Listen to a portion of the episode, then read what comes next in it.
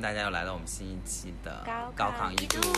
就又是一个非常听掌声就知道是哪位嘉宾来了。同学又回来了，我们家同学又回来了。那今天呢，我们就恰巧又在一个风雨交加的 一个一个下午，本土对餐厅，我觉得应该也可以期待，等一下会有周围周遭的人路过啊，带来一些新加坡的 气息。对对对，带来一些听到一些 Singlish，是新加坡式的英语。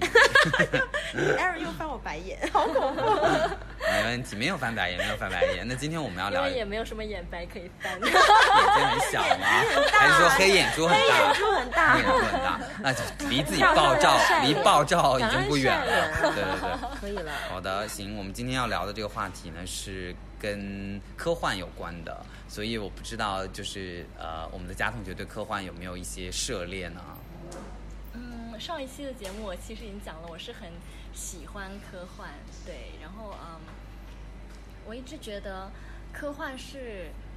其实是跟童话很像的一个领域。为什么我说科幻跟童话很像？但是大家会觉得是截然不同，嗯，因为我觉得他们都有包含幻想，嗯，然后呢，都是对人类的未来抱有呃非常美好的祝愿的。呃，童话呢是对于小孩子来说的幻想，嗯，然后呢，科幻是对于大人来说的幻想。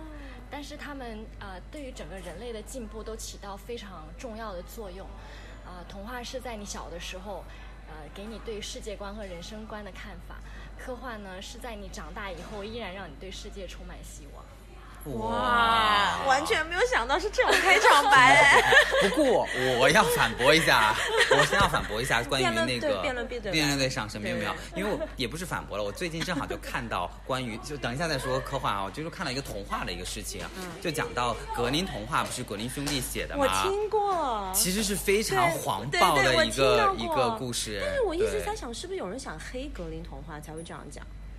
没有，但是因为因为我记得我这。当当年就看安徒生童话、看格林童话的时候，每次我看到格林童话的小的时候，我都会觉得，我会觉得哇，这个有点阴森哎。对对对。就他给我的感觉不是安徒生童话那种那种感觉，很暖的感觉，对对对对对。就格林童话总给我一点就是哦，觉得好像有一些阴森恐怖的点在。好像是格林童话是写给成人的，是是是是是，因为他是站在成人视角，而且格林童话的。结局都还蛮可怕，是那个王子之心，就是他的故事是吗？我记得好清楚，那小时候吓了我。那个那个小鸟，小鸟把王子的心一点一点的分给穷人。小红是他的故事对吧？包括小红帽，其实就是原始的结局，就是大灰狼，大灰狼把吃掉了，把他们都吃掉了。所以，所以，所以，为什么在这个点上面狂笑？所以我就觉得，就是跟跟那个后边改编的那个版本还是不一样的嘛。对对。那格林为什么要用这种？所以我会觉得他还是对他是有一些幻想，但是他更多的是反映现实的东西。对，我相信科幻它还是在某种程度上有去影射，或者说有去讲现实上面的一些一些东西啦。是的。包括呃，我自己当然是有看过《三体》的一些东西，它的那个大环境也是设置在。就是某某大革命期间，是吧？所以，所以还是还是就是有影射到现实当中的一些事情。但是，他的 f o 他的重心肯定还是在讲他想要讲到的这些科科学和科幻的一些观点吧。对，我觉得好像呃，人成熟了以后就会发现，现实并不是都像写给小孩的童话那么美好，然后他们就会反映出现实真实的情况。包括《三体》，嗯，其实它。他讲到的黑暗森林理论啊，还有他的呃最后的结局，包括呃第三部结局的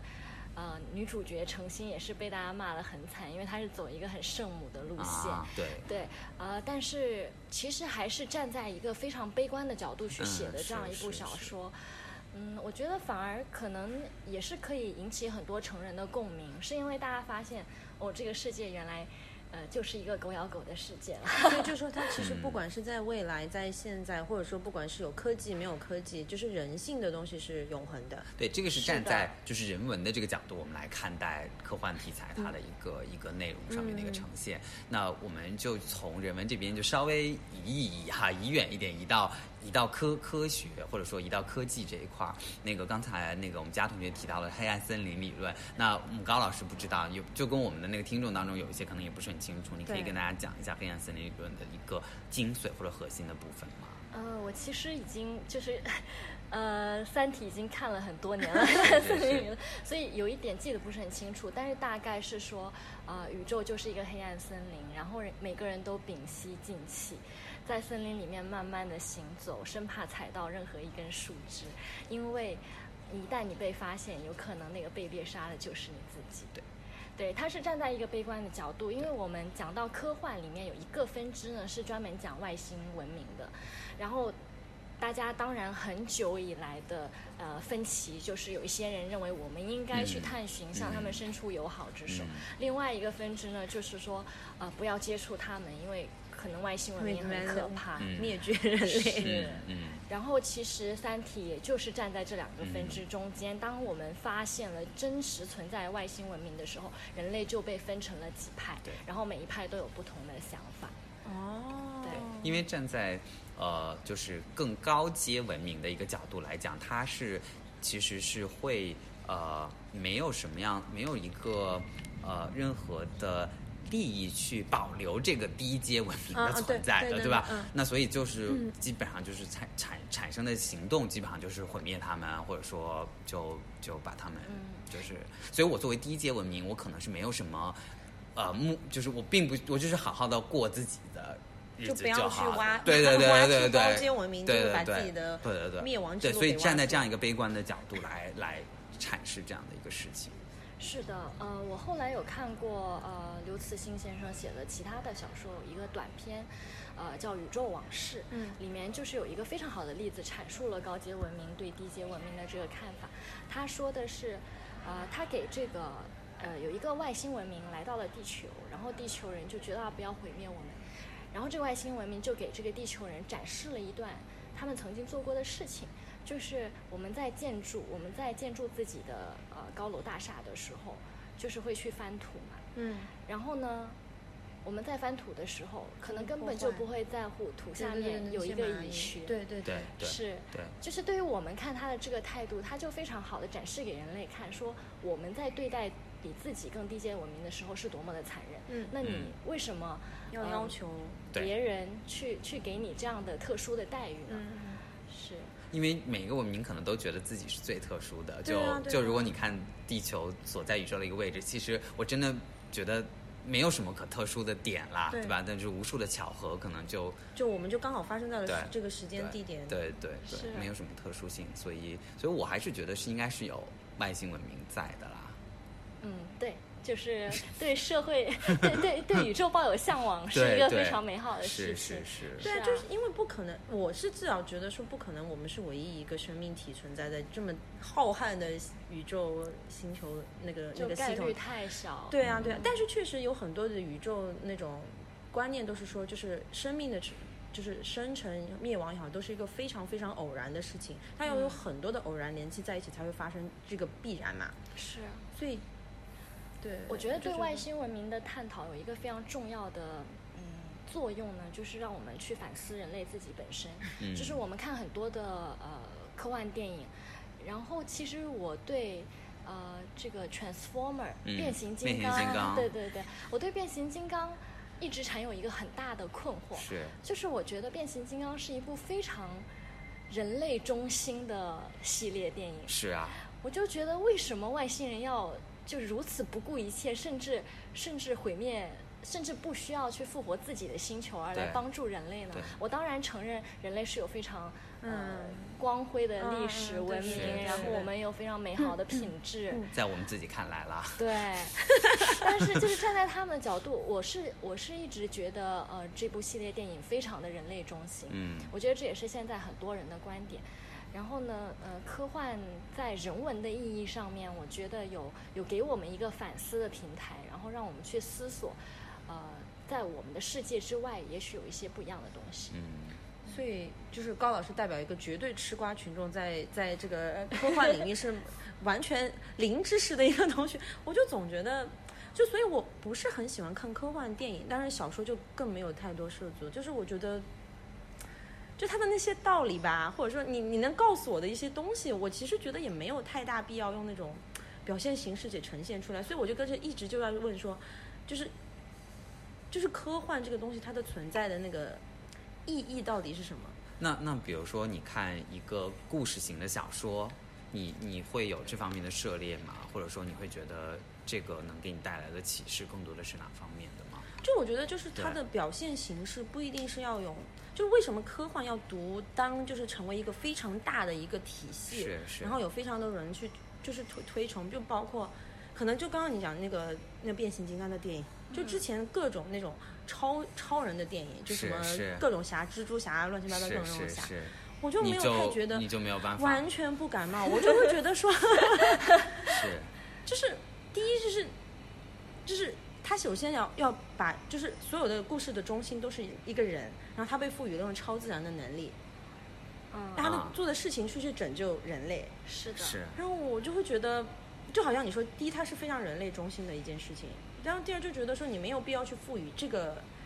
就是。所有的问题都是由人类自己产生的，然后问题是由人类自己去解决的。我们为什么要需要一个有超能力的人去完成这一系列动作？是的，我觉得呃，我同意你说的，就是这些很多。呃，我们说漫威的这些动画人物、英雄英雄主义，嗯对对对确实可能很多人不是很容易理解。但是我觉得呢，它跟科幻其实并没有非常直接的关系，或者说它只是科幻非常小小的部分。嗯对，因为嗯，我觉得大部分人看这些电影，其实还是在寻求感官的刺激。对对，其实对对还是在寻求那些大画打斗啊什么的。对，然后包括呃音效啊，对对对然后还有就是呃对自我的一种一种幻想与救赎。就是我们说嗯。为什么大家喜欢打游戏，是因为在里面你可以成为一个不一样的英雄，嗯对嗯。然后你可以逃离，暂时逃离现实生活中的琐碎，嗯。嗯，就就好像有远方，然后可以逃离苟且的感觉。但是其实科幻呢，我觉得对于真正的科幻迷来说，科幻是建建立在科学上面的幻想，这就是为什么它叫科幻。嗯然后，所以它其中是有一些非常理智的部分存在的。嗯，这个我同意。是，然后它它可以促进很多呃科技的发展，呃，给人们一个一个向未来看的希对吗希望。嗯对我们嗯现在说很多呃凡尔纳几十年呃以前写的小说真的被实现了。我们说哦，当初人们觉得飞翔是很可怕的事情，嗯或者说对是潜水一个艇啊什么对的，对吧？，或者我们说人类是向往这个东西的，只是他们没有能力去实现它。以前的人肯定觉得今天的飞机是一个魔术啊，对对对以前的人一定不会觉得它是真实的，对于他们来说就是幻想。但是有一天，当我们的科技呃发达进步到一定的程度以后，当我们可以发现这些东西可以被实现的时候，呃，我觉得人类就是要记得我们曾经有过的幻想。然后我们现在为什么要保存这个幻想？是因为它是我们所有的火种和希望。嗯，所以就是归根结底又回到很人文的这个这个角度，我觉得会。确确实，我相信有很多的人，包括我自己看，我也是觉得我更多的可能还是站在人文的角度来看待很多的科幻作品，因为很多很硬核的这种科学的理论和知识，我可能觉得自己还是有不理解的地方啦。我觉得还是有对于我来讲有难度，但是从当中，就像我看其他的小说是一样的道理，就是他可能在给我讲一个故事，或者说给我构建了一个世界，但是在这个世界过程当中，我能够去想到很多关于我生活的这个所谓的现实，也不知道是不是现实哈。对对对，会会给给我自己一些思考就。说科技是一个载体，它就是它承载的是一些人类的想象，但是其实它归根结底，它的本原本还是会回归到就是人与人之间的一些最基本的关系，对吗？但是我会觉得说，有不少人他们是真的很看重这个里面的很硬核的一些东西，比如说什么虫洞理论啊，就也能跟我讲很多。我可能自己觉得我还是觉得理解不到啦。对对对，或者说把这些很远很远的东西带给我们现实生活里面，就就是你平时也接触不到这些理论，但你如果看看科幻的东西，你可能就明白这个对，因为我也有概念一个就是好朋友，他自己现在就开始写。对了，他就开始写科幻，哦。对对对，然后他就跟我讲说，这个这个过程当中就是会，因为他写写也是投给杂志社嘛，对吧？投给那些就是科幻科幻的一些载体，然后那边呢也会给他一些就是反馈和评价，就像我们投那个科学的嗯科技，嗯就是那个呃学术学术 论文是一样的，就是对他那种他那种编辑，他一定是会给你一些一些建议的。他有的时候他就会说你这个不够硬，就比如说你这里面具体你要把你的这个科学理论到底是什么，你这个要能够阐释的很清楚的，而不是呃，不然的话就可能跟一一个就是小说对对对，那个给给人的感觉就是就是比较类似了。所以我相信还是有非常非常多的科幻就是迷们，他们是非常看重里面的这些很硬核的东西是的，对对对它基本。上是一个必备的，因为对对对因为呃文学有很多的分支，然后你既然被分到了科幻这个分支里面，那就说明你必须要有科学，它是基础，然后才有幻想。啊如果没有科学的，它就会变成玄纯小幻，对对呃对对。幻想、魔幻。很想到，我还说不要去黑那么久以前的作品。了。哎，再次暴露年龄。对对。穿越小说，啊，对对对，那种可能就它的那个科学的那个就是没有基石基石就太太弱。但是对于一个真又一再一次就是，比如说吃瓜群众，就是真的没有这种理论支撑的人，看这种小说会很累啊，就你真的看不懂啊。其实，其实我觉得，嗯，它有一些科学理论，如果实在看不懂的话，是如果你只是把它当做一个纯小说，一个一个。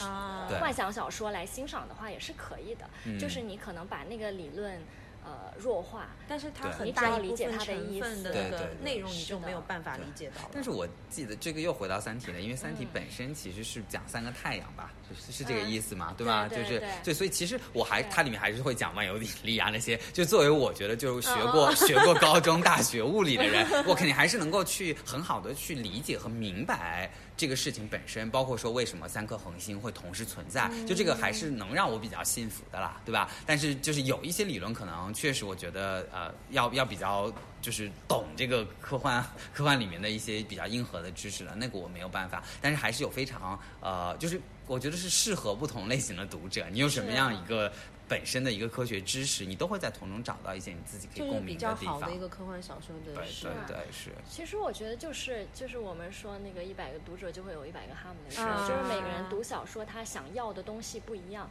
呃，所以作者想要表达的也不一定可跟你吸收的是一模一样。是的之前呃，刘慈欣先生有一次好像是有记者会，就有人问他说啊，我们把你的黑暗森林理论应用到互联网上面，然后发现真的非常契合，你是不是有这个意思？然后刘慈欣先生就嗯，就是可能我觉得呃，后来呢，我我有参加一些呃读书会的这样的活动，然后也有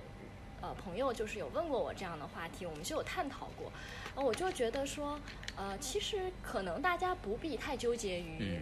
到底刘慈欣先生想要表达什么，嗯因为每个人读书他的他的感受是不一样的。是是是如果你觉得它跟互联网非常的契合，你可以从中学到东西，应用在你的产业上面，这个就很好了，那也就很美好啊。对对，就是每个人想法不一样，和他要吸收的东西不一样。呃，我觉得书籍还是为人类服务的。对，所以有没有很期待那个 电影，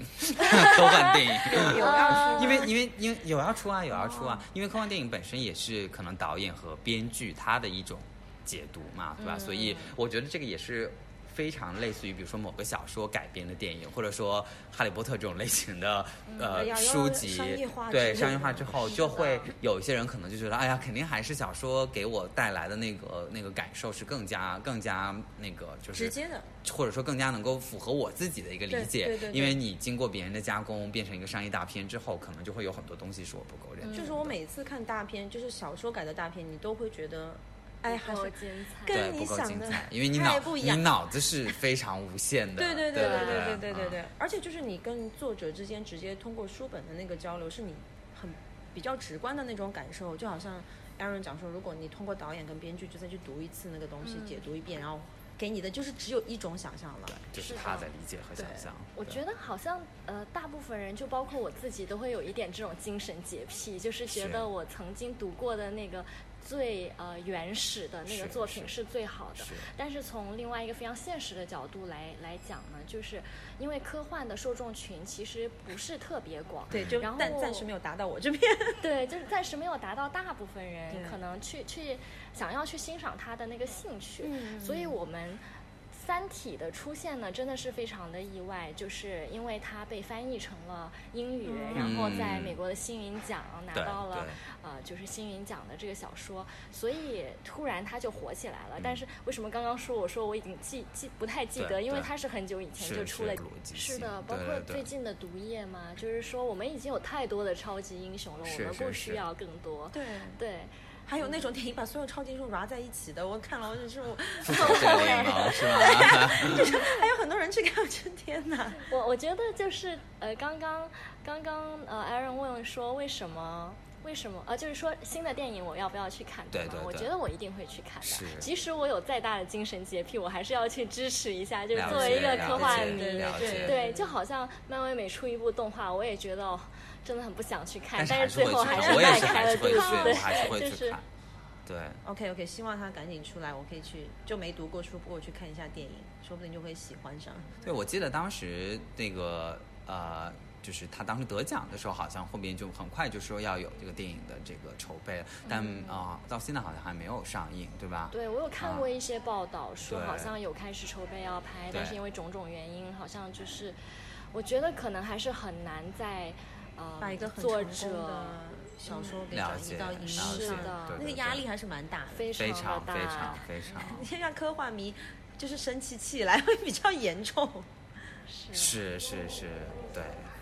好的，非常感谢佳同学今天过来给我们带来了一个。我们都把暴风雨都聊停掉了。话不要讲太多。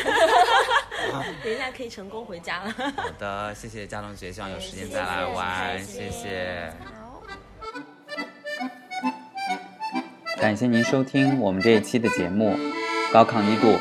我是 Aaron，也代表高老师向您表示感谢，并希望您能够继续关注我们的节目，记得订阅和好评。我们稍后再见。